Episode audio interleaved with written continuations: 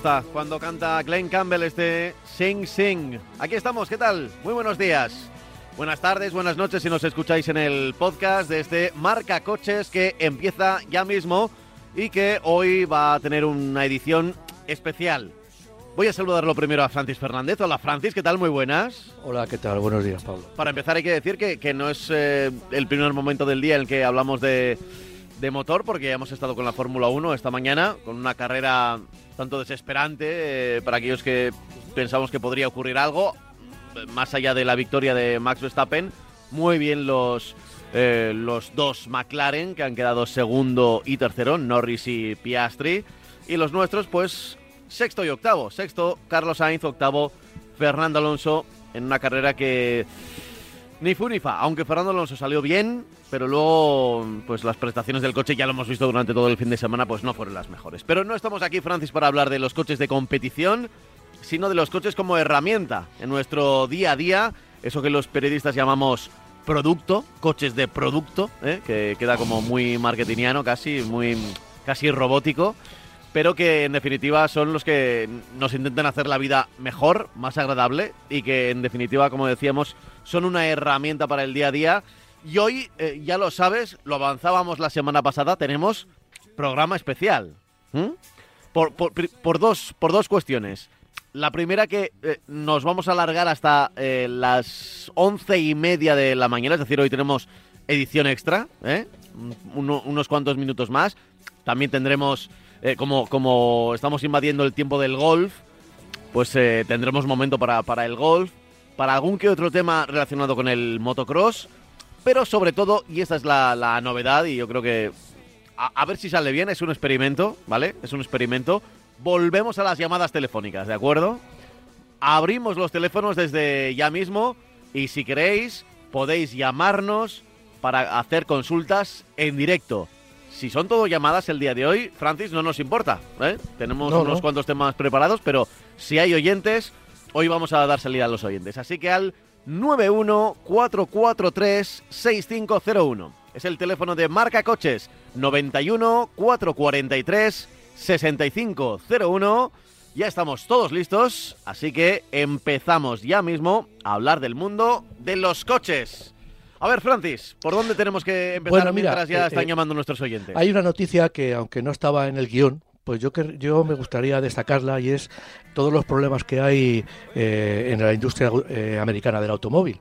De hecho, eh, el martes que viene va a ir Joe Biden a, a una de las, de las centrales de producción de los coches, a Michigan, para eh, reunirse con los, con los sindicatos y bueno, dar un apoyo a todas estas reivindicaciones que están haciendo todos los trabajadores de las de todas las fábricas eh, americanas, en esta- vamos, americanas no, en Estados Unidos, perdón. Eh, incluye también, por, por curiosidad, como hemos dicho muchas veces, a fa- factorías de Stellantis. Hemos dicho que Stellantis pues tiene una participación muy importante en la, en la industria estadounidense de- de- del motor porque como compró Fiat y Chrysler, entonces bueno, pues tiene, tiene importancia. Jeep, por ejemplo, es una de las marcas más reconocidas de, de, de Stellantis ahora mismo en, en Estados Unidos. Y bueno, ¿y, qué es lo que persiguen? Bueno, pues lo persiguen dicen que son subidas salariales, lógicamente, pero, pero también están en una situación, digamos, eh, poco vista, porque la huelga es una huelga masiva y es una huelga que está trayendo eh, de cabeza a todos los eh, productores. Eh, hay una cosa muy clara, el automóvil, lo mismo que en Europa, está cambiando en Estados Unidos y también eh, las ventas tampoco es que vayan perfectamente. ¿no? Entonces, bueno, los trabajadores que dicen que en los últimos años han perdido un 40% de, de, de sus salarios, pues quieren ir a la huelga que, a la que, según ella digo, todos esos cambios estructurales que hay en la industria del automóvil con la desaparición aunque en Estados Unidos van a otra van, van a, otra- a otro ritmo, pero la desaparición de los motores térmicos por motores eléctricos. Es importante porque Estados Unidos, lógicamente, ahora no tanto, pero hace solamente 7, 8 años era el bastión de los coches que las, fábricas General Motors, Ford, eh, Chrysler, todas esas marcas producían un montón de, vehículos y tenían un arraigo muy importante en otros sitios, en otros eh, lugares del mundo, donde vendían mucho coche norteamericano. Entonces, bueno, lo que digo, hay que tenerlos en cuenta, hay que ver cómo acaba todo esto y esperemos que esa que esa, eh, eh, ese problema, esa, esas reivindicaciones eh, no lleguen a Europa no porque no se lo merezcan, sino porque efectivamente no, no porque no, no porque no hagan falta, porque la industria europea esté más saneada desde ese punto de vista y, no haga falta que en Europa la gente proteste porque ya está considerada desde el punto de vista económico, ¿no? todos los trabajadores de las fábricas europeas que son también muchos. Vale, vale, apuntado queda por aquí como primer tema con el que empezamos este programa también, y antes de meternos con los oyentes, a los que enseguida vamos a llamar,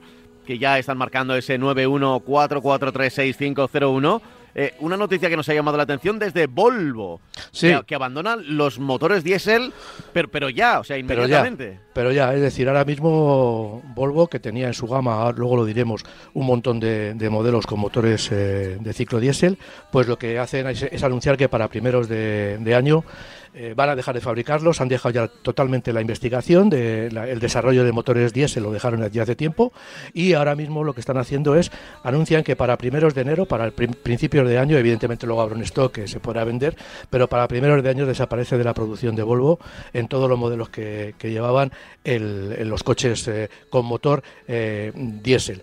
en 2030 todos serán eléctricos puros, todos los coches de Volvo serán eléctricos puros, es decir, van a quedar híbridos y híbridos enchufables y de gasolina. Vamos, y, luego en el año 2040 el objetivo es todavía más ambicioso de la marca, que es desde el punto de vista climático que sea que los aportes a la, atmósfera y a la ecología sean cero, o sea que, todas las factorías trabajen de una manera totalmente eh, ecológica, ¿no? Eh, que, tengan eh, sean totalmente neutras en lo que se refiere al CO2. Los modelos que se vendían diésel hasta ahora eran pues el V60 Cross Country, el V90 y el V90 Cross Country, tenían las dos versiones, el XC90, el S90 V5 y el V60. Eh, eh, ya digo que al final pues se van a quedar con microhíbridos, con eléctricos enchufables y con eléctricos, que bueno, que es lo que pero siempre con motores de, gasolina para cubrir esas esas eh, esas fechas que tenemos de que el año 2030 solamente produzcan en Volvo, solamente ofrezcan al mercado coches eléctricos puros. Es un dato importante, es un dato que, que hay eh, poquito a poquito todas las fábricas están, eh, están haciendo desaparecer motores diésel de sus gamas. Eh, si las que tienen tres o cuatro motores diésel, pues hay alguno que desaparece en, beneficio de, motores electrificados y poco a poco todas las marcas europeas se irán uniendo a esta, a esta tendencia. El motor diésel es un motor que tiene pocos, aunque yo insisto en que todavía es viable, pero tiene pocos, pocos perspectivas de, de desarrollarse. Va a ser el primer la, primera tecnología que dentro de los motores térmicos desaparezca prácticamente totalmente de toda la oferta de vehículos. Eh, lo, dijimos, eh, la directiva europea puede marcar 2035, pero luego son las marcas las que van a tener que decir cuándo y dónde. Y probablemente si hay directivas mm, supranacionales, eh, las marcas lo que hagan sea adelantar los tiempos. lo, que, lo que yo no me esperaba era el 2024 sin diésel y 2030 todo eléctrico, todo eh, eléctrico de, eh, Volvo. No me lo esperaba. ¿eh? Las marcas, digamos que la, que, la, Unión Europea ha puesto unos límites máximos, pero desde luego yo creo que, que, que, ninguna marca, ninguna marca va a cumplirlos en el sentido de que se van a adelantar totalmente a estas fechas, porque por temas de producción un coche no se piensa de hoy para mañana, un coche se está pensando como cuatro, como cinco años vista, con lo cual para llegar a 2035, a 2030 sin, sin tener un tipo de coches, se, eh, hay que desarrollar un sustituto y ese sustituto, ya digo, que no se desarrolla en dos días. Por lo tanto, yo entiendo que esta noticia de Volvo de que en 2024 desaparecen los motores diésel, mm, yo creo que en 2024 vamos a hablar más de este tema y vamos a tener que citar a bastantes o alguna marca más que tome este camino. Eh, vamos con nuestro primer oyente, que ha marcado el 914436501. Eh, se llama Pedro. Hola, Pedro, muy buenas. Pedro. Hola.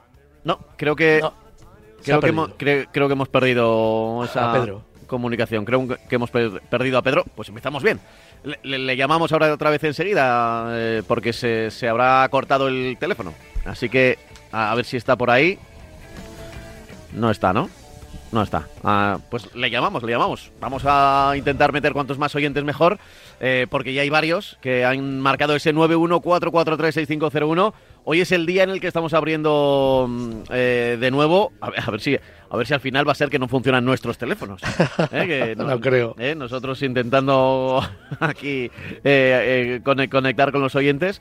Eh, mientras, mira, voy a leer algún correo electrónico Perfecto. que también nos los envían a marcacoches@radiomarca.com, marcacoches eh, arroba, eh, radiomarca.com. Y tengo por aquí uno que dice, eh, hola amigos, ¿cuál va a ser la disposición final de las baterías de los eléctricos y de los híbridos? No solo los que vienen de China, sino todos. Los que vienen de China, ¿qué puntaje tienen en la EuronCap? Eh, gracias, lo firma Leo. No sé a qué Hombre. se refiere la disposición final de, de las baterías. Eh, bueno, eh, es que no sé a lo que, lo que se refiere. Yo Ya. entiendo, en los coches eléctricos la disposición de las baterías, como no puede ser de otra manera, está es, todo el suelo. Es más el o suelo, menos ¿no? Están grande. buscando. Sí, están- O sea, lo que se busca es un punto de gravedad bajo, porque Claro, pesan, pesan eh, mucho y se colocan en el suelo. ¿no? Efectivamente, Eh, eso produce que los maleteros sean más, más bajos, también más bajos, porque toda la parte toda la parte inferior del vehículo debajo de los asientos, incluso debajo del maletero, aunque no llegue hasta el final, hasta la parte trasera del paragolpes, pero están repletas y son donde se sitúa la batería como no podía ser de otra manera, ¿no? Luego, eh, cada coche es, una historia en el sentido de que influye la calidad de la batería, la densidad de la batería. Cada vez estamos viendo que hay marcas que deciden poner menos baterías porque tienen mucha mayor densidad y otras que, que mantienen el tamaño y el peso porque lo que quieren es conseguir mucha más autonomía. Hay una relación directa entre baterías, evidentemente consumo eléctrico y autonomía. Son los tres pilares en los que se, se está eh, estudiando, se está investigando. Sobre todo se está investigando en el tema de los componentes de las baterías para que tengan mayor capacidad de, de carga y también mayor velocidad de, de carga. En fin, eh, bueno, no sé si he contestado a la, a la pregunta, pero vamos, eh, eh, se sitúan, ya digo, lo mismo que, los que en los motores térmicos, los coches térmicos, el motor iba adelante o detrás en algunos o en el centro, en este caso ya sabemos que si tenemos una tracción delantera, el motor eléctrico va a ir delante, baterías en el- por debajo del habitáculo y en la y si tenemos un 4x4, pues contarán con otro con otro motor en la parte trasera. Desaparecen esos eh, costosos y, y voluminosos árboles de transmisión que teníamos cuando llevábamos el motor delantero y eh, conducíamos un coche con 4x4 o con propulsión posterior. Y bueno, y esa es la, tendencia que, que- tenemos cuando hablamos de cualquier eh, motor, coche eléctrico, vamos.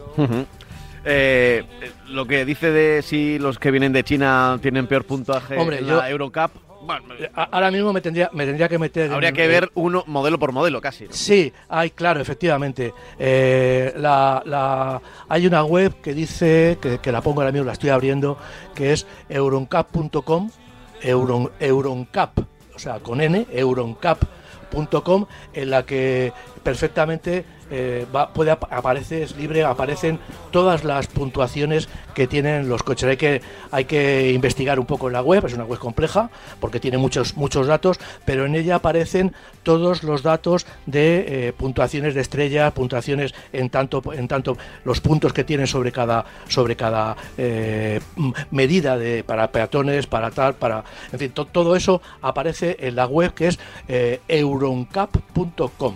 Eh, ahí ya digo que cualquier eh, mm, oyente que tenga curiosidad lo puede ver y evidentemente los coches chinos, pues los coches chinos están proporcionando ahora mismo, eh, antiguamente no era así, pero ahora mismo están proporcionando eh, cifras eh, similares a las que puede ofrecer cualquier fabricante europeo. Esa es una de las bazas que tienen los chinos porque poquito a poquito han conseguido situarse a, a- a nivel de seguridad similar, porque además hay una parte muy importante de EuronCap que mide todo lo que los sistemas de seguridad instalados y en ese sentido los coches chinos llevan prácticamente, los coches eléctricos chinos llevan prácticamente todos los sistemas, según, claro, evidentemente hay también diferencias en función del equipamiento, en función del valor del coche, pero los coches, a, igualdad de precio, los coches chinos vienen muy bien equipados en todo lo que es eh, sistemas de seguridad.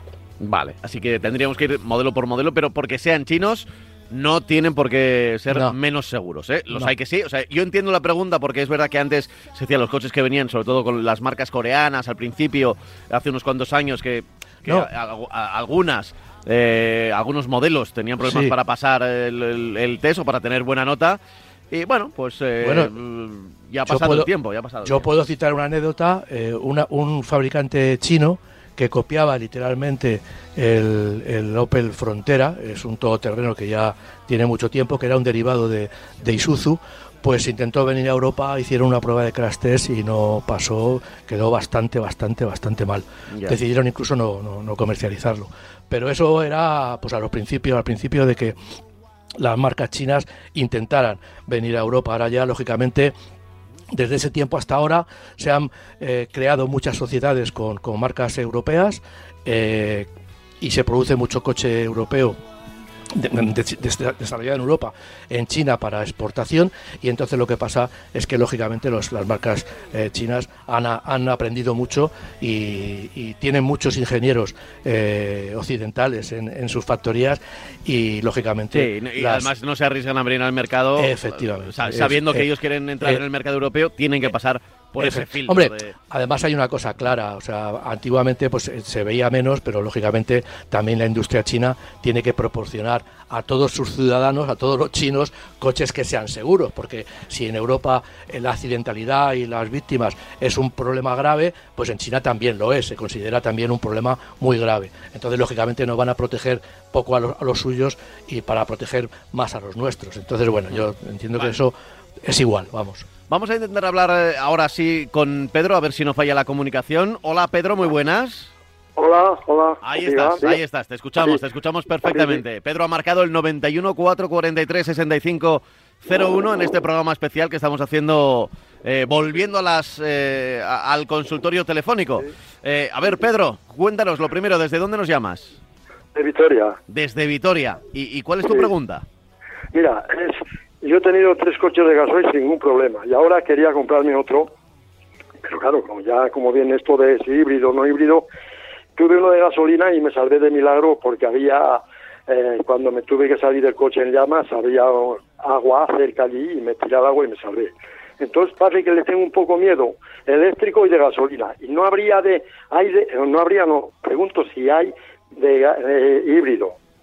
¿Eh? y gasoil, no, híbrido y gasolina. Pues- híbrido y de gasolina en gamas si puede ser pequeña o media. Pues mira, Mercedes tenía uno, pero yo creo que ya no están. Ahí me pillas, porque yo creo que, ha habido algún intento de poner eh, motores de gasoil con, con, una instalación electrificados, pero yo creo que ya se ha dejado de paso y se ha dejado de lado porque, lógicamente, desarrollar un motor diésel para un modelo híbrido pues no va a tener mucho sentido. ya tiene poco sentido de cara al futuro, e incluso los motores, un, híbrido convencional, que mm, a futuro estoy hablando, ¿eh? pues eh, con los diésel yo creo que ya no hay ya digo que Mercedes ofrecía pero era una cosa eh, bastante extraña y bastante peculiar. Entonces ahora mismo si quieres un híbrido tienes que, que, pensar en un motor de gasolina. De todas maneras también te voy a decir que bueno tú has tenido ese problema, eh, hay coches eléctricos, todos estamos viendo las noticias, va, o sea, se ha incendiado este coche, tal, pero hay ya muchos miles de, coches eléctricos en el mundo y no es que se incendien continuamente, o sea, digamos que la frecuencia, lo que pasa es que sale mucho en los papeles y parece que lo que sale en los papeles pasa mucho y no es así, o sea, muchas veces en ese sentido eh, los incendios de los, de los coches, los coches de gasolina tienen sistemas de seguridad para evitar precisamente ese problema, cuando tienes un accidente hay una válvula que corta el, la, alimentación de, la gasolina para evitar precisamente esos problemas. Mm, no sé qué, qué, más te podría decir. La gasolina es tan explosiva que puede saltar, eh, algo por allí en algún sitio Ya. y salta una chispa, por ejemplo, de la batería eléctrica Sí. y es, parece que más fácil que, que se produzca eso. Pero, Cuando eh, con el gasoil, el gasoil tiene más, sí. más mm, resistencia, o sea, más... Tienes, es tienes, más toda, difícil. Sí, dime. tienes toda la razón. El diésel arde también, pero arde bastante menos. Es mucho más complicado prender el diésel que prender la gasolina. Pero también te digo que por estadística, por las cosas que pasan, pues hombre, eh, no, no, no hay, eh, son muchos millones, no te estoy hablando de miles, te estoy hablando de millones de coches de gasolina que están circulando y sí hay coches que se incendian, pero, pero y motos también, o sea, pero no creo que eso sea, bajo mi punto de vista, ¿eh? no creo que sea un, un eh, problema a la hora de, de decir, bueno, no me compro un coche de gasolina por eso. Yo creo que, que eso, es, di- pa- bajo mi punto de vista, en mi opinión personal, es exagerar. A ti te ha pasado una vez, lógicamente lo tendrás en la cabeza, lo vas a tener toda tu vida en la cabeza y lo vas a... Y, no pero- dos meses o así que oí que también uno de, gaso- de, de gasolina híbrido que si se había prendido, si era por, no sé, el exceso de, de Bueno, ya- velocidad ya te digo-. Sí. Ya te digo que yo es, es eh, eh, te, te- te llevo al ejemplo de los motores eh, de los coches eléctricos. Todos los días estamos sacando eh, o sacan en los medios de comunicación que Tesla, que tal marca, que se han incendiado las baterías Sí, en el en el ferrocar en el, en el barco, que en un- sale una, una, una cámara que en una plaza de parking directamente un coche sin que nadie lo toque, un coche eléctrico que está cargando se incendia, los patinetes, sí, pero pero eso bajo mi punto de vista no se puede generalizar porque, Sí, porque sí, no es sí, así. sí. Porque son muchos Oye, miles ah, de coches. Yo- Eh, eh, perdona, aprovecho, eh, Suzuki Vitara, ¿qué tal ese coche? Bien, bien, bien, bien. A mí me parece un coche eh, como, como si lo vas a utilizar fuera de carretera, a mí me parece un coche muy interesante, muy interesante. No, de todas ma- maneras, no, de, todas maneras te quiero decir una cosa. Tú te has comprado, un- eh, dice que has tenido diésel y hay todavía coches con motores diésel. Eh, yo no sé si en Vitoria van a limitar muchísimo la entrada. Tú tienes necesidad de entrar en el centro de, de la ciudad o te mueves por, por, por los extrarradios. Si te No, mueves yo por la ciudad prácticamente no, hombre, si hago un viaje a algún sitio y tengo necesidad de entrar. Eh, yo ahora mismo tengo un Land Rover Freilande, la verdad es que no me ha salido nada bueno. Sí, Tiene 120 mil kilómetros y le quiero Sí. quitar. sí. Y entonces, Pues, como tampoco me corre a la, ya mañana mismo, pues estoy mirando un poco. pues un Vitara me parece un coche muy interesante. Eh, tampoco coche quiero coche grande, pues el coche para mí pues es bastante... es, eh, es- es muy compacto, eh, sale muy- puedes salir basta- con bastante garantías a- al campo. Yo creo que es un coche interesante. El, el sí, luego Vitara para ti. que es eh, el que más me ofrecen a cambio de entregar Del el tuyo. viejo. Pues Bueno, muchas gracias a Radio Nada, Marca, nada. ¿eh? Venga, nada. un abrazo bien fuerte, Pedro. Que nos Muy bien llamaba. el programa, muy bien el programa, ¿eh? Gracias. Chao, Gracias. chao. Nos llamaba desde Victoria. Eh, a ver desde dónde nos llama Adolfo. Hola, Adolfo, muy buenas. Hola, buenos días. Eh, Rodolfo, ¿no? Adolfo, Ah, Rodolfo, Rodolfo, perdona. ¿Desde dónde nos llamas? de Valladolid. Desde Valladolid, cuéntanos. Eh, pues nada, primero saludados. eh, ¿Mm? Una gran alegría entrar en directo con vosotros. Los escucho todos los días aquí en el bar haciendo las tapas y con mi clientela. Y sois una, una pareja fenomenal explicando un poquito del coche. Me gustaría que Muchas gracias. Acompañándote los domingos, nos gusta. La, la gran duda, he sido un loco de los coches y me va llegando la hora de pensar en cambiar de coche. A ver, en cuenta, a, a cuenta de, de que a Franci no le gustan los, los todos Los caminos, los monovolúmenes. Los sub. sí, los sub, los sub. me gusta. Pero a mí me de- es que es muy difícil este tema de, los coches. Y he estado sondeando por ahí y parece mentira, uno si se quiere gastar unos 35, 40 mil euros, pues la gama para elegir es variada, pero al mismo tiempo muy indeciso por el tema de qué motor poner. Eh, yo estoy, si tuviera que comprar mañana por el Sportage, que quería preguntarle Sí. si Francis si le Sí. probó, si le ha llevado ese coche. Esta, Eh, esta nueva 200, generación no. Sí, el de Pero- 230 caballos. Sí, pero tengo eh, muchas buenas eh, referencias acerca de este coche. Hay, hay dos, si quieres, por si acaso piensas y, o lo quieres ver, tienes dos coches que son muy similares, que son el, el, Kia Sportage y el Hyundai, y el Hyundai Tucson. Estos dos coches son dos coches que son el Sportage son prácticamente eh, muy, muy similares y te van a dar, cualquiera de los dos te va a dar un muy buen rendimiento. tienes otro también, que no sé si te lo voy a mencionar, que es el Kia Niro. El Kia Niro es un coche que está entre medias de lo que es un subconvencional, como puede ser el Sportage, y lo que es un turismo al uso, ¿no? Entonces, bueno, pues a mí estéticamente también me gusta. Tienes eh, todas las motorizaciones que quieras, porque tiene las tres motorizaciones. Y bueno, también es otra, otra posibilidad que yo te apunto de, para, para tener un coche de esas características, ¿no? Y, y para una- y dar, y dar el cambio a un coche, esto de los coches eléctricos, ¿lo Sí. ves factible a día de hoy o, o al, a un... Yo tengo 61 años, eh, eh, con el coche lo traigo prácticamente 10 kilómetros de casa al trabajo, al trabajo a casa, los viajes largos. Eh, la idea es que el día de mañana mi chico, mi hijo, digo, toma las llaves, llévale tú, que yo Sí, porque con esto de que aquí en Valladolid también, no sé si ya a partir del 1 de enero, lo de las etiquetas eco cero, que es que Claro. te empujan a, a cambiar de coche. Yo tengo Claro. un coche, un Seni ya que tiene 18 años y, Sí. y va bien, y para mí, para el trabajo y tal, sí, eh, me sobra, pero eh, pensando en el día de mañana que no te dejen entrar en el centro, mi hermana vive en Fuenlabrada, en Madrid, si vas a, hacer un, a verla allí, son sí, todo pegas y te empujan en cierta forma a comprarte coche y eso, claro, son tan caros. El, el, el Tucson en concreto yo le vi cuando, cuando salió hace dos años y medio sí, y, me arrepentí por un porque yo tengo un negocio de hostelería, nos cerraron, si te acuerdas, bueno, la pandemia, Eh, las sí. cosas de incertidumbre, y ese coche valía, el mismo coche, ese coche cuando salió valía 31 mil euros, que me lo daba el concesionario bajando del, conce- de- de- del camión, la Sí, presentación. sí. Eh, Vas a preguntar por ese mismo coche hoy en día y no baja de 37 mil euros. sí, sí, Parece es- mentira lo que ha subido Lo que ha subido es lo espectacular. que ha subido. Igualmente podemos hablar de ya del tema de segunda mano. Con los Sí, años sí, sí, igual, igual, igual, peor. empujan- Te empujan a comprarte uno nuevo, Sí. dicen, voy a gastar un montón de dinero. Sí, Aquí en Valladolid yo tengo, claro, la Renault, le tengo mucho cariño, el servicio por venta, tenemos- sí, el Austral es muy bonito, muy bonito. pero mi- mis informaciones así, que es un coche que todavía es muy joven de, de dar muchas pegas de, de electrónica, de fallos, no sé, parece que todo el tema esto de los Hyundai y los todos los que conozco con estas marcas están muy contentos, la garantía les Sí. veo más fiable. Y Sí. también ahí tengo una, una es una incertidumbre, Francis.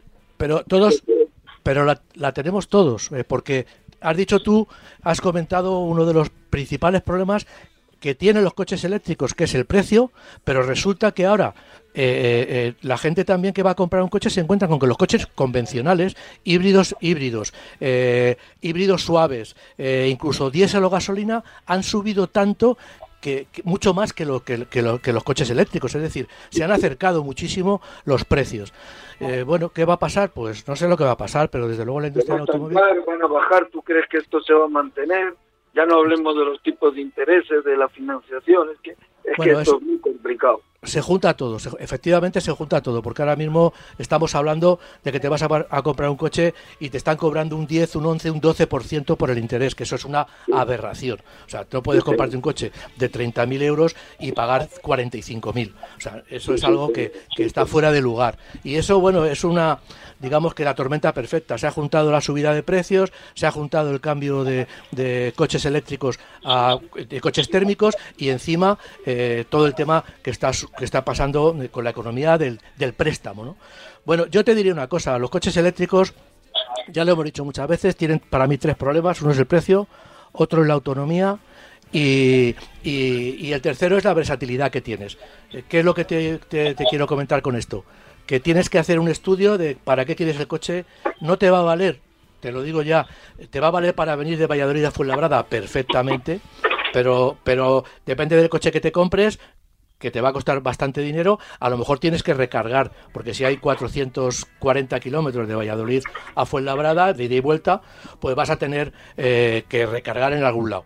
¿Eso es una incomodidad? Pues ahora mismo sí. Eh, hay coches híbridos eh, enchufables que, eh, perdón, híbridos convencionales que a lo mejor te dan también buen resultado y tienen una etiqueta eh, que, con la que vas a poder todavía durante bastantes años entrar, sobre todo en Fuenlabrada vas a poder entrar sin ningún tipo de problemas. Eh, un diésel no te va a valer para entrar en determinadas zonas. no sé, ya te digo, tú lo dices y- y lo comparto contigo porque yo creo que ahora mismo el que va a comprar un coche tiene un problema y tiene un problema de decidir qué es lo que compra, qué es lo que puede pagar y, y- y para qué lo va a usar. Entonces, eh, yo sinceramente, el coche eléctrico yo los he conducido, va muy bien. Si lo puedes cargar en casa, fundamental. Para esos 10 kilómetros te van a venir de miedo. No hace falta que te compres un coche de 50.000 euros eléctrico. Hay coches relativamente. eh, Renault tiene eh, una buena gama ahora mismo de coches eléctricos y eléctricos híbridos. Mm, los- el Kia Sportage me parece un coche perfecto para lo que tú quieres de- y, y elige la versión que quieres de, de motorización. Eh, claro, el, el híbrido enchufable de Sportage que tiene la etiqueta cero, pues claro, no estoy, no, no he mirado exactamente la diferencia de precio con el. Claro, ah, mucha, mucha, Pero- mucha, mucha diferencia. Mucha. Está más cerca de un eléctrico que de un, que de un y coche luego, y perdona que sea tan lo último, no quiero entre- entretener mucho, Sí, sí. perdonarme. Claro, es que lo, lo que no se sabe a día de hoy, creo, eh, todos los coches híbridos enchufables que están vendiendo, eh, esas baterías, cuando pasen 7, 8 años, eh, ¿cómo están? ¿Cuánto vale? eh, dice, todo el dinero que me he ahorrado ya. enchufarle y tal. Te, te entiendo. Ahora, ¿Me entiendes? Te Tengo aquí un gerente de, de Magda Valladolid que ha venido aquí al bar hace poco y tal, y me, y me dejó caer que si se estropea esa batería, pues vale 6, 7 mil euros cambiarla. Digo, Efectivamente. pues, por eso te pues digo- Estamos, por e- en. Por eso te digo que, que un híbrido, un híbrido convencional puede ser, un- en el Sportage puede ser una solución para, para, para ti. Un híbrido convencional. Si no te compras un híbrido con, con hibridación suave, ese que tiene una batería pequeña y tal, que eso lógicamente no te va a costar mucho dinero si, si se estropea. Muy bien. Pues muchas gracias por la A charla, eh, por la aclaración y bueno, y sí que os pido que, que habléis. A ti por mucho, llamar. Mucho más de, de pruebas de coches, de comparación, de, Oye, de- en el mismo modelo, eh, ventajas, inconvenientes. Oye, Ro- Rodolfo, eh, to- tomamos nota de tu sugerencia, pero dinos, ¿cómo, ¿cómo se llama el bar en el que nos estás escuchando y nos escuchas cada domingo? Bar Argentina, Valladolid.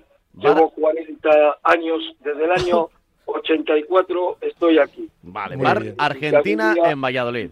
Si algún día tenéis que venir, pues sería un orgullo y encantado de que toméis un Muchas gracias. conmigo, Porque os tengo aquí en la cocina, estoy- me estoy haciendo señas con la mano ahí frenando a la gente que Muy bien, muy bien. Y Estoy hablando entrecortado porque estoy nervioso por la tortilla que se me quema. Ay, que no se queme, que no se queme. Que no se queme, que no se queme. Digo, ya verás que me llaman en el peor momento. Me encanta escucharos y nada. Supongo que para Nochevieja, Año Nuevo, que son días tontos, os volveré a llamar seguro.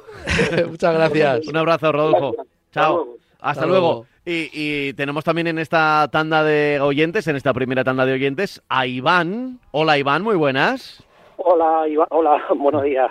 Buenos días. ¿Desde dónde nos llamas, Iván? Desde Tenerife. Desde Tenerife. O sea Muy que bien. allí todavía ma- tenéis más valor para escucharnos porque tenéis que madrugar una horita más. O Ah, madrugar. no, yo, yo madrugo, yo madrugo siempre. ¿Sí? Soy agricultor y madrugo siempre. Ah, No, vale, vale, vale. 9 y Me- 33 para nuestros amigos canarios. Sí, sí. Sí, sí, sí, sí. Sí, sí, bueno, ya llevamos dos horitas en la faena, un, sí, un poquito Jolín. más. Bueno. Pero bueno, bien, bien, bien. Pues darle las felicidades por el programa, que bueno, Gracias. siempre, siempre los escucho aquí trabajando. Y mi pregunta es, eh, tengo una Renault Kangoo de 2017, ¿Mm? ¿Mm? diésel, 1590 caballos. La verdad que quitando las, mm, las averías que me dio al principio, que me las cubrieron todas en garantía muy bien, la verdad. ¿Mm? Ahora tengo 180.000 kilómetros, muy bien, súper contento con el coche. Pero eh, hice una prueba con, una- con un Fiat 500 100% eléctrico y me encantó la conducción del eléctrico, la comodidad, me encantó. Sí. Precisamente hace poco eh, me llegó una publicidad de la Kangoo 100% eléctrica que no la había visto y me pasaron una oferta. Eh, la mía la compré en 2017, finales de 2017, eh, 14.700 euros. Y la 100% eléctrica me pasan eh, la oferta de 35.000 euros. Eh, bueno, Rodolfo, creo que lo- espero que no se le haya quemado la tortilla. eh, lo estaba comentando. El tema de, de los precios. eh, Sí.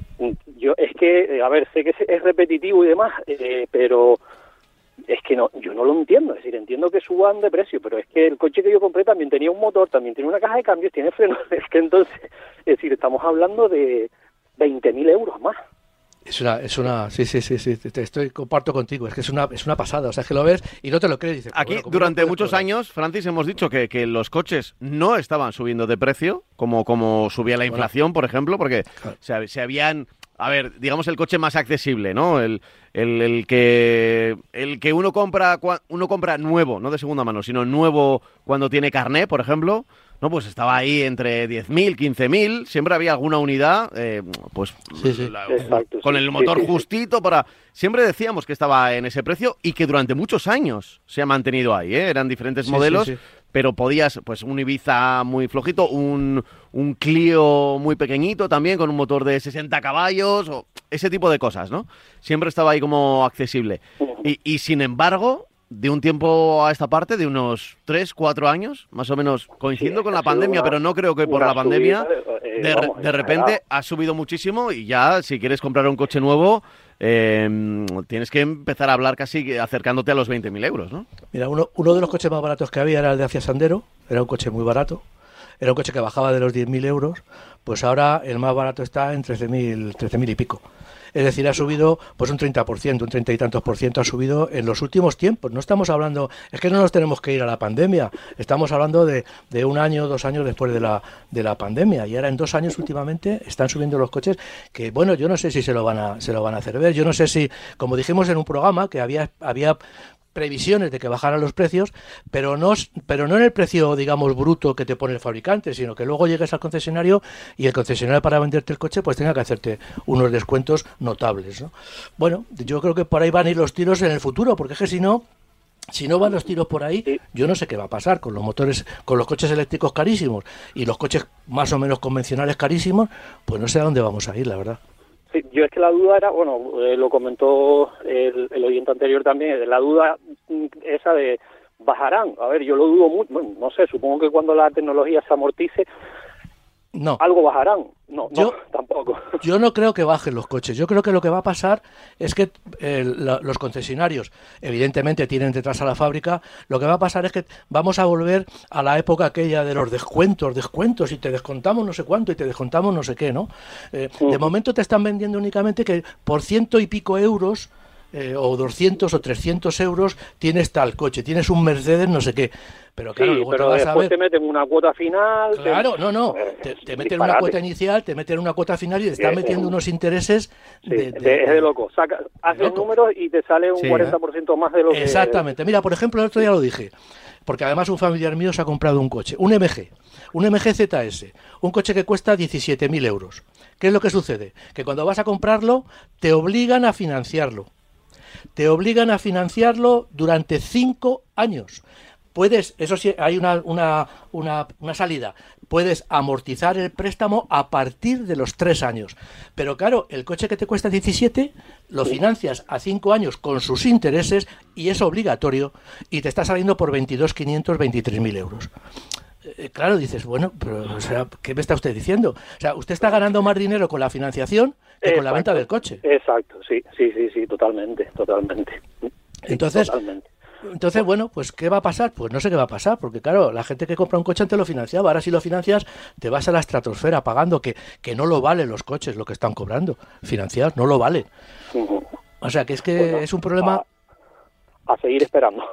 Sí, sí, bueno, eh, a eh, ese- esperar porque la verdad que yo me lo planteé por los kilómetros que tiene mi coche, está bien, digo, bueno, pues quizás es el momento y sobre todo porque me encantó la conducción eléctrica, pero Sí. 35.000 euros. muy, muy caro, muy caro, eh, muy caro, vamos, muy caro. tiraré con el mío hasta que, vamos, hasta que Sí, aguante sí. porque es demasiado, es demasiado.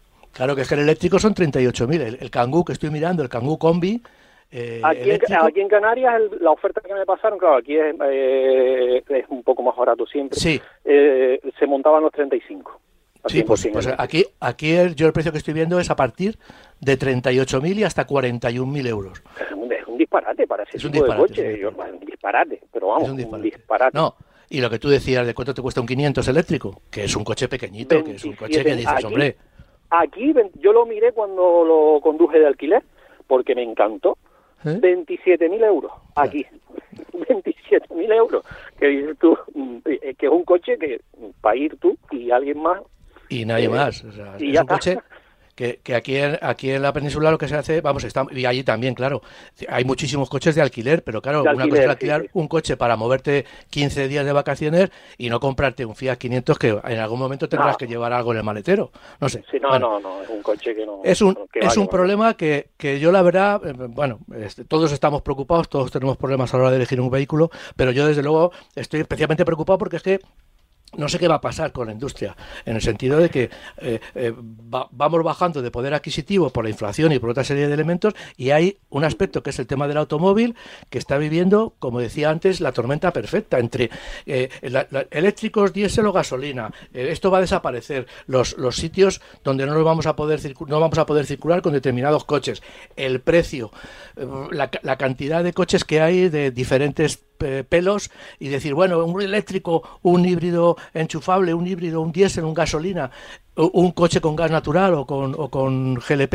Es decir, es, un- es un lío eh, impresionante, ¿no? Sí, bueno, ya veremos sí, a ver si los fabricantes nos ayudan un poco a salir de estas, de estos, a salir de este problema, porque yo creo que Hombre, ellos tienen si mucho las que ventas decir. bajan, al final tendrán que hacerlo. eh, Claro, a- claro. sa- Sacarlo lo que tú dices, descuentos. Claro, Descuentos a lo bestia para. Porque si, la, si- Esa- si las ventas no salen, al final. Exactamente. Yo, yo sinceramente, y hombre, y espero que también funcione eso. Yo creo que va a ser el, el, el futuro de, bueno, vamos a volver a que esto sea un mercado persa, en el sentido de que en función de que vayas a un concesionario te va a hacer y cantidades importantes, no que te descuenten eh, mil euros, no, que te descuenten Sí, no, cantidades importantes. exacto. Sí, sí, sí, sí. Sí, sí. A mí lo más que me sorprende es eso, es decir, una subida de precio tan elevada, porque eh, lo he hablado con algún vendedor y te dice, no, pero es que claro, eh, eléctrico. Digo, sí, pero es que eh, mi coche cuando lo compré también tenía motor. También decir, Sí. que no, es, que- No. es decir, ¿dónde están los 20.000 euros de más? Eh, Claro, vamos. no, pero además tampoco te tienes que ir al coche eléctrico, ¿eh? es que también los coches convencionales han subido un montón. Los híbridos Claro. convencionales han subido un montón de dinero eh, en estos últimos meses, el último año. Claro, yo solo, solo suelo mirar solo los, los 100% eléctricos, pues lo Ya, que... ya. lo- pero vamos, nada, a esperar, a esperar. A esperar. Claro Bueno, que... sí, sí. Esperaremos Pues contigo, muchísimas ¿eh? gracias. Iván, Sí. Gracias. a ti, hasta día. luego. Un abrazo, luego. chao. Eh, hoy, hoy estamos hablando con los oyentes en el 91 443 6501. ¿eh? Si quieres hacerlo, ya sabes, ahí está Sofía Revenga esperando las llamadas. Tomamos tus datos y luego te devolvemos la llamada. En el 91 443 6501. Pero eh, en la actualidad de la semana no quiero dejar que se me escape porque hablamos en su momento, Francis, Sí. de la posibilidad de, de que las carreteras, las autovías, iban a ser de pago, que se iba a buscar alguna fórmula para que eh, hubiera que pagar, ya que lo exigía así, eh, se exigía así desde, desde Europa, desde Bruselas, Bruselas, suelen sí. decir. Sí. Eh, y sin embargo, esta semana hemos conocido que, que, bueno, que, que- que no va a ser así. Supongo que porque habrá otro tipo de impuestos, es decir, que, eh, que, No. que no estarán relacionados con el mundo del coche. O sea, que, No, decir, yo- lo que, no lo sé. Lo que pedía Bruselas era que hubiera una especie de, de compensación por las ayudas después de, de la pandemia. Que- Sí. Me suena a mí que era algo, algo de eso, Sí, ¿no? Eh, efectivamente. O sea, hay, un dinero que ha llegado a, a España y que la obligatoriedad de lo, lo que obligaba a Bruselas, como están haciendo en muchos países de Europa, era poner eh, peajes en las autovías, en determinadas autovías poner un peaje. No se sabía ni cuánto ni cómo. Mientras se discutía esto antes de las elecciones, pues salió el director general de tráfico diciendo, y la verdad es que tenía razón, el momento no era muy bueno, pero tenía razón diciendo que era una imposición de Bruselas y que iba a haber peaje, ¿no? Bueno, pues en este interín, o antes, porque no nos hemos enterado, pues debía de estar habiendo unas negociaciones entre el gobierno de España y Bruselas. Eh, el gobierno de España, ¿qué es lo que solicitaba a, a Bruselas? Pues que no se aplicaran las, eh, los peajes para las autovías. Había sido un tema muy criticado, había sido un tema en el que cada uno tenía su opinión, la opinión más eh, eh, que, que- era más frecuente era que ya hemos pagado por las autovías, ya hemos pagado por, por todo, bueno, pues que, que, que- nos dejen las autovías libres y que no nos pusieran, evidentemente a nadie le gusta pagar un impuesto sobre autovías. Estábamos incluso discutiendo el tipo de, de la forma en la que iban a cobrar, si era con una pegatina, si era con un con una por, por, por semanas, por meses, por años, eh, si iban a poner arcos con una inversión enorme de dinero para controlar las, las, las matrículas como está, ha pasado en Portugal. Y ahora resulta que sale la noticia, que a mí me parece una muy buena noticia, evidentemente para el automovilista, que, ya hemos dicho que está, eh, está siendo maltratado a nivel económico de una manera salvaje, no solamente estoy, me, me, me, refiero al precio de los coches, sino también me estoy refiriendo a que ahora mismo tenemos la gasolina extra 98, que sí, que es la más cara, pero está a, más de dos euros. Es decir, que estamos volviendo a los temas, a, a, esas cifras. Eh, enormes de precio de combustible y, que eso también incide en el día a día de cada conductor, ¿no? Bueno, pues ahora, y ya digo que es una muy buena noticia, si pensábamos que íbamos a tener que pagar, pues, pues no, no vamos a tener que pagar por lo menos de momento. O sea, yo eh, digamos que, bueno, como en ese sentido soy bastante pesimista, eh, pues eh, porque por, por, lo visto, por, por lo, que se ha ido viendo a lo largo de todos los años, pues yo creo que ahora lo han aparcado.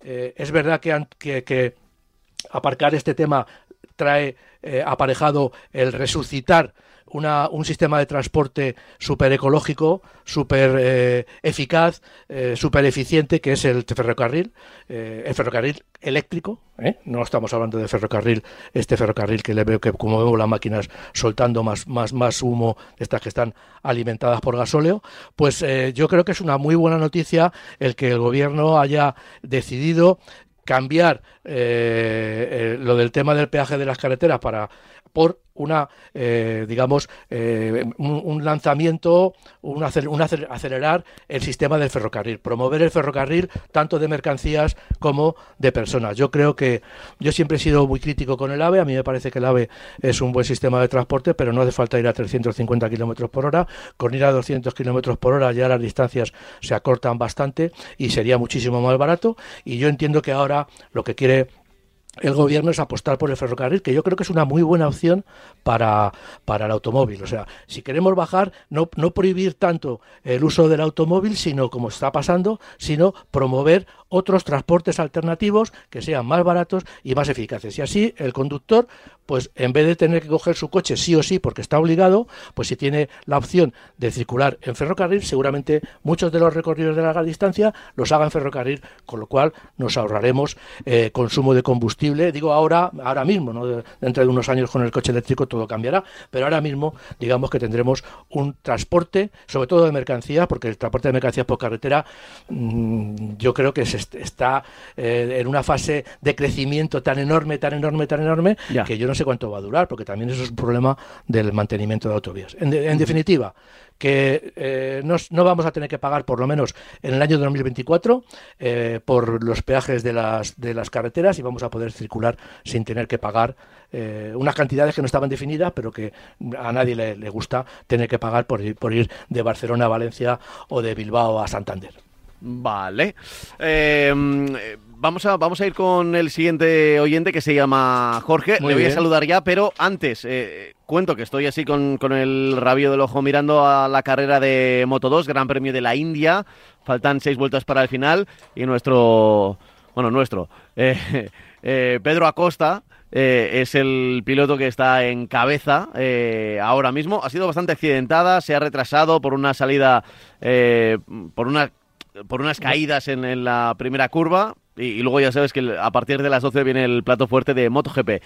Pero la otra cosa importante que estaba mirando con el rabillo del ojo era la maratón de Berlín, donde está Kipchoge y, y decían que, que, estaba en disposición de batir su, su récord del mundo de maratón, ¿no? Un momento histórico. Está en cabeza, está muy destacado, nadie le puede seguir el ritmo, eh, ha salido con, de hecho, con varias liebres que le han acompañado, ahora ya se ha quedado solo a falta de 10 kilómetros, pero según los pasos kilométricos, empezó bien, empezó marcando ritmo de campeonato del mundo y ahora está a unos entre 15 y 20 segundos eh, por encima del tiempo, es decir, eh, perdiendo tiempo, no, no habría récord del mundo en esta maratón de Berlín. Ya te digo, faltan 10 kilómetros. Eh, ahora en, enseguida, mira, además como luego viene por la mañana, eh, le digo a José Rodríguez que venga aquí a contarnos los, los últimos metros de Kipchoge en esta maratón de Berlín. Pero lo dicho, que tenía ya a Jorge esperando al teléfono. Hola Jorge, muy, buenas. Hola, buenos días. ¿Desde dónde nos llamas, Jorge? Eh, desde Narón, en La Coruña. Desde Narón, en La Coruña. A ver, cuéntanos. Mira, eh, bueno, nada, antes de nada felicitaros por el programa, os Gracias. escucho todos los domingos. Y nada, mira, eh, estaba pensando en comprar un coche de segunda mano, un coche de transición para unos años mientras nos aclara el tema este de los eléctricos híbridos y tal. Y me ha surgido la oportunidad de un coche, bueno, un BMW, un 216 de gasoil eh, con 145.000 kilómetros del 2017, bueno, el coche parece que está cuidado, pero me genera un poco de dudas el tema del motor. Es un motor tricilíndrico y, quería saber qué opinión os merece este coche y, más en concreto el motor. Pues eh, vamos a ver, yo es que 140.000 kilómetros, ya- lo he dicho muchas veces, a mí me parecen muchos. Yo no sé si económicamente el coche te será eh, interesante, es, tiene un precio interesante, pero a mí me parece que, que el, mo- el mo- no tanto por el motor, que aunque, aunque hay unos cuantos motores de, de BMW que han dado problemas, no sé si será este, problemas con la cadena de distribución.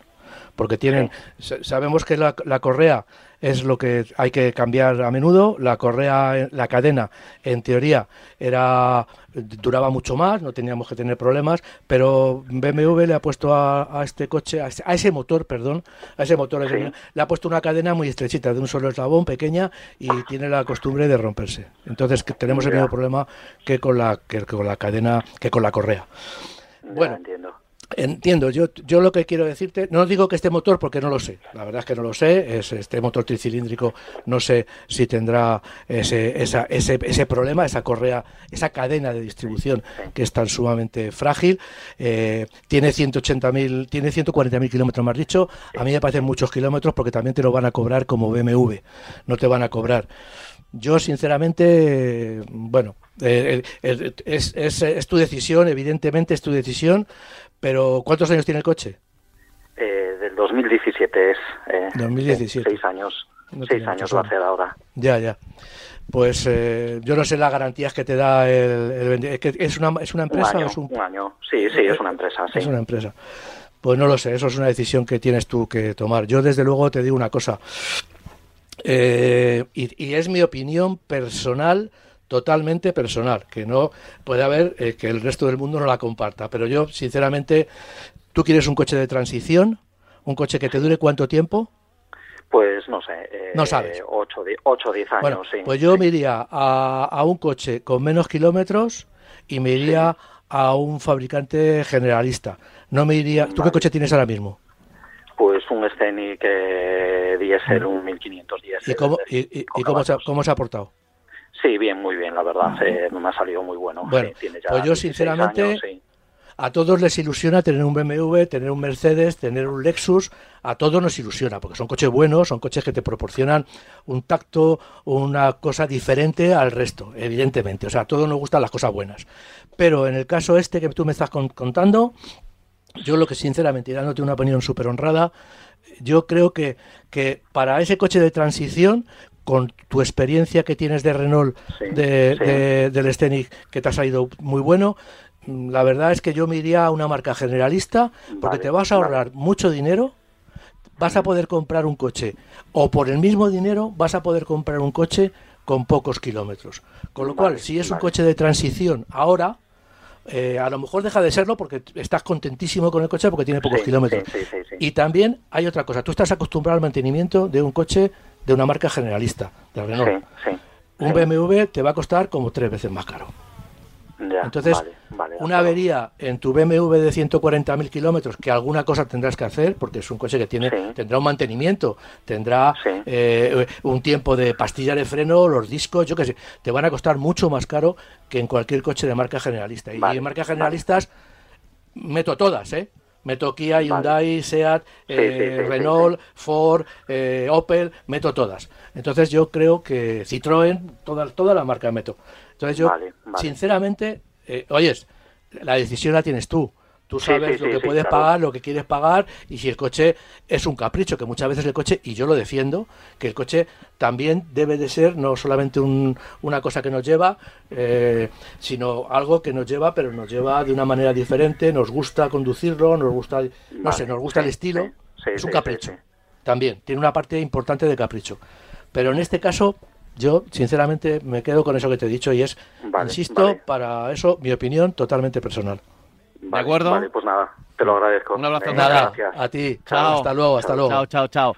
Eh, bueno, pues ahí estaba Jorge, que también ha marcado ese 914436501. Eh, a ver, os cuento eh, lo que vamos a hacer en los próximos minutos de, de radio. Ahora, eh, si esto fuera una edición normal de Marca Coches, ya despediría y os dejaba con el golf y con Guille Salmerón. Vamos a estar con Guille enseguida, va a haber su tiempo de golf, pero todavía vamos a tener un extensible hasta las once y media de la mañana con el final de las motos, que te lo cuento enseguida, que va a ganar eh, nuestro Pedro Acosta, y también con el final de la maratón de Berlín, al que le quedan unos 7 kilómetros para Chico, eh, Kichoke, que ya sabes que está intentando batir el récord del mundo, y en el último kilómetro ha salido que está treinta y tantos segundos por debajo, así que me da que no vamos a tener récord ni carrera para la historia. Eh, nosotros enseguida alcanzamos las 11 de la mañana.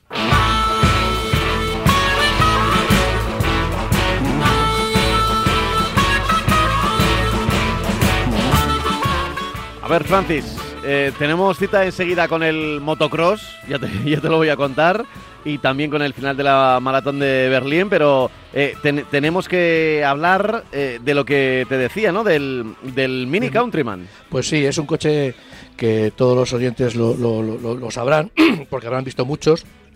Es un coche con mucha personalidad. Es un mini, digamos, que quiere irse hacia, un hacia lo que era un todo camino o, o un sub. Eh, es la tercera generación. Eh, que nació, como digo, siendo un, un SUV, intentando ser un SUV, un todo camino, y que ahora parece, perdón, parece que se ha ido un poco más a lo que es un coche más o menos convencional dentro de esa línea de SUV, ¿no? Eh, llevará cuatro equipamientos con cambios en el estilo importantes. El salpicadero está realizado con materiales totalmente reciclados y solo cuenta con una enorme pantalla que ya lo dijimos cuando hablamos del Mini, eh, creo que fue en el programa anterior, que es una pantalla circular como la instrumentación que llevaban todos los Mini eh, hasta ahora, pero que es muy estrechita y que es una pantalla de tipo convencional como lleva cualquier coche. Y en ella está eh, concentrada toda la información que necesitamos para la conducción. Tiene 24 centímetros de diámetro el- la pantalla, ¿no? La, la- la- la marca, entre todas las cosas que comenta que son destacables en este vehículo, es decir, muchas, lógicamente, pues dice que destaca el nuevo asistente eh, eh, vocal, ya que nos permite hablar de una manera más convencional, sin, sin mantener esas, esas pausas y esas, eh, sin dar esas órdenes, digamos, tan rígidas. ¿no? El habitáculo es más grande, ha ganado, en habitáculo es más ancho, tiene una banqueta posterior que también mm, para conseguir eh, más versatilidad se puede desplazar hacia adelante y hacia atrás ganando maletero o ganando habitabilidad 17 milímetros se puede eh, centímetros perdón se puede desplazar. Tiene un maletero el maletero máximo de 460 litros. Eh, los, los motores de, gasolina serán tres y y los eléctricos y, y un diésel inclui- incluido eh, un diésel y los eléctricos tendrán 240 para el tracción delantera 313 caballos para el cuatro ruedas motrices y eh, 462 y 433 caballos. Ahí, ahí tenemos que ver ya digo eh, perdón tienen 462 y 433 kilómetros de autonomía perdón. Tenemos para resumir 204 con tracción delantera 303 con cuatro ruedas y los 462 y 433 kilómetros de autonomía. Como vemos, eh, cada vez es más frecuente ver autonomías que se acercan o incluso superan los 500 kilómetros. Eh, Desde luego, eh, es, es uno, como has dicho tú, de, con personalidad. Yo al principio, sinceramente, no lo veía porque el Countryman es el que tiene la- las, las puertas, eh, digamos que se abren la- las traseras, las del portón. No, Oh, ah, me el, estoy el. Countryman es el ah, todoterreno. vale, vale, vale. El Countryman es el... Exactamente, es el que era más todoterreno, más, Vale, un poquito vale, más vale. alto, Sí. era más poderoso y ahora parece que le han quitado esa, esa imagen robusta y, y agres- y casi agresiva y le han, puesto, la- le han dulcificado un poquito la, la imagen. Vale, vale, vale. Me estaba confundiendo ya con el otro modelo, eh, que, que es que ahora mismo no me, no me viene ni siquiera a la mente el, el nombre. Espera Pero un bueno. momento, que, que Javi tampoco. O sea, yo es que la, edad- la edad está haciendo verdade- verdaderos. Espera, te lo digo ahora mismo. Sí, sí, tiene, yo. tiene, eh, la, eh, la marca está con- está eh, eh, cambiando totalmente toda la toda la gama. Tiene el mini convencional, tiene el Clubman. Era el, El Clubman, es. nuevo y el Clubman. El Clubman es el que tenía esas dos puertas traseras, que lo que hacía era imitar o tratar de seguir una idea que hubo en, eh, en- en- que, que- aplicaron muchísimo en Mini, que el Mini, aparte del coche de dos puertas, eh, el, el Mini convencional, el Disigonis, pues eh, le- hicieron una, una versión eh, comercial que era un mini furgoneta con la parte de atrás eh, cerrada y con dos puertas traseras muy pequeñas que eran las que utilizaban para transporte de carga, para transporte de los lecheros o el panadero, o, que era una versión muy especial que era el, el- el- que este Clubman se, se deriva de aquella, de aquella versión eh, comercial. Eh, Francis, tengo una sorpresa para ti. A ver. Eh, bueno, es para hablar de, de, de motocross. De Sí, que motocross. tenemos, que, que- que ha sido una, una especialidad vetada para los españoles y ahora ya tenemos campeones del mundo. Te- tenemos campeones del mundo y queremos saber eh, que se va a celebrar eh, un evento la semana que viene. Es un evento muy especial y nos va a hablar de él eh, Julián Rodríguez, que es uno de los que está ahí maquinándolo todo. Hola Julián, muy buenas. Hola Julián, hola, ¿cómo estáis? Estomo- Estoy con Luis Dantín aquí Ajá. y deseando hablar con vosotros. Oye, con Luis Dantín, que seguro que los aficionados al mundo de las dos ruedas eh, recuerdan su nombre, su, su apellido histórico. Eh, pero antes, eh, Julián, eh, ¿de qué vamos a hablar? Es el próximo fin de semana, es una fecha importante para, para vosotros porque tanto sábado como domingo los aficionados al, al, motocross, al motocross tienen una cita con el Superfin de Clásicas, ¿no? Exacto, es un fin de semana dedicado al motocross clásico desde el principio hasta el final. Y lo que queremos es reunir a todas aquellas personas que han sido eh, pilotos clásicos, eh, que han tenido una relevancia en su época y eh, juntarlo pues con los actuales pilotos de motocross clásicos. Sabéis que hay una Copa de España de motocross, hay Mm. campeonatos provinciales y hay una gran afición a este a esta especialidad de motos clásicas. Y este este evento lo que pretende es eh, hacer el sábado un día más distendido con entrenamientos con un homenaje a, a estos pilotos de renombre eh, una gincana y después acabar con una comida. Era es el, el día eh, divertido y, y de reencuentro para muchas personas. Y el domingo pues hacer ya carreras. Ya serio, eh, el domingo ya serio y competición, ¿no? Este sí sábado y domingo el domingo ya competición Oye, ¿y, y esto dó- dónde es? ¿Dónde es? ¿Dónde va a ser? Pues esto es San Martín de la Vega, el circuito de motocross de San Martín de la Vega, Ajá. que está muy cerquita de, del parque temático. Va- de- sí, de, de, mm, del Parque Warner, ¿no? Para que la gente se haga una idea, ¿no? De, Exactamente, eh, exactamente. aquí en Madrid. Vale, eh, perfecto. Oye, em, ¿me decías que está contigo Luis Dantín? Sí, es el principal artífice, ¿eh? es, A es, ver, a ver. El alma mater. a ver, vamos a hablar con él, con Luis Dantín, para que nos cuente. eh, a- a yo le tenía un, un poco perdida la pista, ¿eh? Siempre con las dos ruedas y no sabía que estaba tan metido en el mundo del, del motocross. Dantín, Hola, ¿qué tal? Buenos días. ¿Cómo, ¿cómo estás? ¿Cómo estás? Un fuerte abrazo y saludos para todos los oyentes. ¿Cuánto tiempo? Oye, eh, eh, cu- cuéntame, me- nos estaba contando Julián que va a ser un fin de semana muy especial con un sábado, entre comillas, familiar y para amigos y un domingo ya con carreras de, de competición ya un poco más en serio, ¿no? Eso es. Mira, yo, yo un poco, bueno, eh, comen- comentaros rápidamente. Yo empecé corriendo en motocross. Mi Ah, primera ¿sí? carrera Ah. la corrí en el año 77, hace ya un montón de años. ¿eh? Y, y luego lo dejé y empecé en la velocidad de casualidad. Para ser honesto, tuve moto de carretera después de dejar de correr, ¿no? Yo lo que hacía era motocross. Fíjate lo que son las cosas. Y ahora ya con 60 años, pues he vuelto al motocross. Digo, como esto va bien para la salud, pues digo, para estar fuera. Bueno, seguro que mucha gente recuerda el nombre y el apellido de Luis Dantín eh, como uno de los que nos acompañó en los años gloriosos. Nunca han dejado de ser gloriosos, en realidad. Acabamos de contar la, victoria de, Pedro Acosta en, en Moto 2, pero en aquellos maravillosos años de, también del Mundial de, de Motociclismo, cuando no era todavía MotoGP, sino eran 500, dos y medio, 125, incluso 80, ¿no? Eh, oye, Luis, eh, para aquellos que nos estén escuchando ahora mismo, entiendo que cerquita de, de Madrid y que el próximo fin de semana eh, quieran, quieran pasarse eh, por ahí, por San Martín de la Vega. ¿Qué tienen que hacer para acercarse Mira, al mundo del motocross? Donde, por cierto, tenemos a Jorge Prado como campeón del mundo en la máxima categoría. Eso es, mira, nosotros hemos preparado, como comentaba Julián, varios homenajes el sábado y el domingo eh, algunos homenajes un poco especiales. Como la premisa de este evento es volver a las carreras de, que se hacían en los 80, que era una fiesta, que estaba todo mucho más animado y sobre todo que había público, ¿no? Entonces, eh, para animar a que el público vaya, eh, el sábado entre el público presente rifamos un jamón, como en las viejas de los pueblos. El jamón. Y, y el domingo rifamos eh, una Piaggio Liberty de 125 valorada en 3.000 euros entre el público. ¿no? Cuidado, Entonces digo, ya no cuidado. eh. ya no- O sea, ya el, jamón, el jamón está muy bueno, pero el premio del domingo, cuidado, ¿eh? Eso es, ya no tiene excusa para no ir. Entonces, es, eh, pueden buscar en la página nuestra que es teambandidos.com, ¿vale? Eh, pueden ir a la página y les van a, tienen allí la posibilidad de, eh, de ir al enlace de la plataforma de pago y sacar una entrada, la cual solo cuesta para el fin de semana 12 euros. Eh, y, y- y además nos gustaría, que lo hemos comentado antes con Julián, eh, regalaros 25 entradas para que vosotros en vuestros, entre vuestros oyentes podáis regalarlas, sortearlas, hacer lo que, lo que consideréis oportuno. Vale, vale.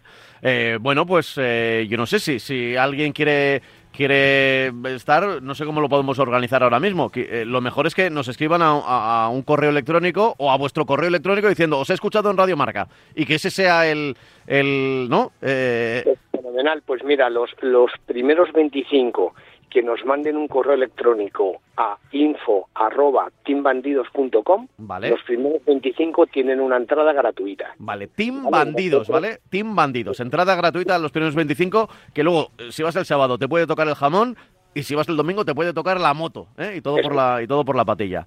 Eh, oye, Te- Team Bandidos, que en español es TEAM, es T-E-A-M, ¿no? Team como Team, team. teambandidos.com. Es. Y eh, eh, les responderemos mañana durante el día, eh, pues bueno, y les enviar, le- se les enviará un código para que puedan sacar su entrada gratuita y, a- y acudir gracias a vosotros, que sois los que nos habéis dado la oportunidad para Oye. poder dar a conocer un poco más esto. Oye, un- un- una pregunta. Con la victoria de Jorge Prado en la máxima categoría del, del motocross, ¿crees que puede ocurrir como en otros deportes que haya un poquito más de ruido y que se le ponga un poco más el, el foco a esta disciplina que es un poco desconocida entre el gran público?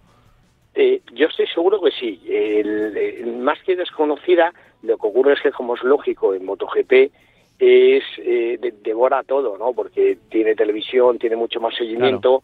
Eh, ¿Qué te voy a contar? Después de haber estado en el Mundial casi 20 años, ¿no?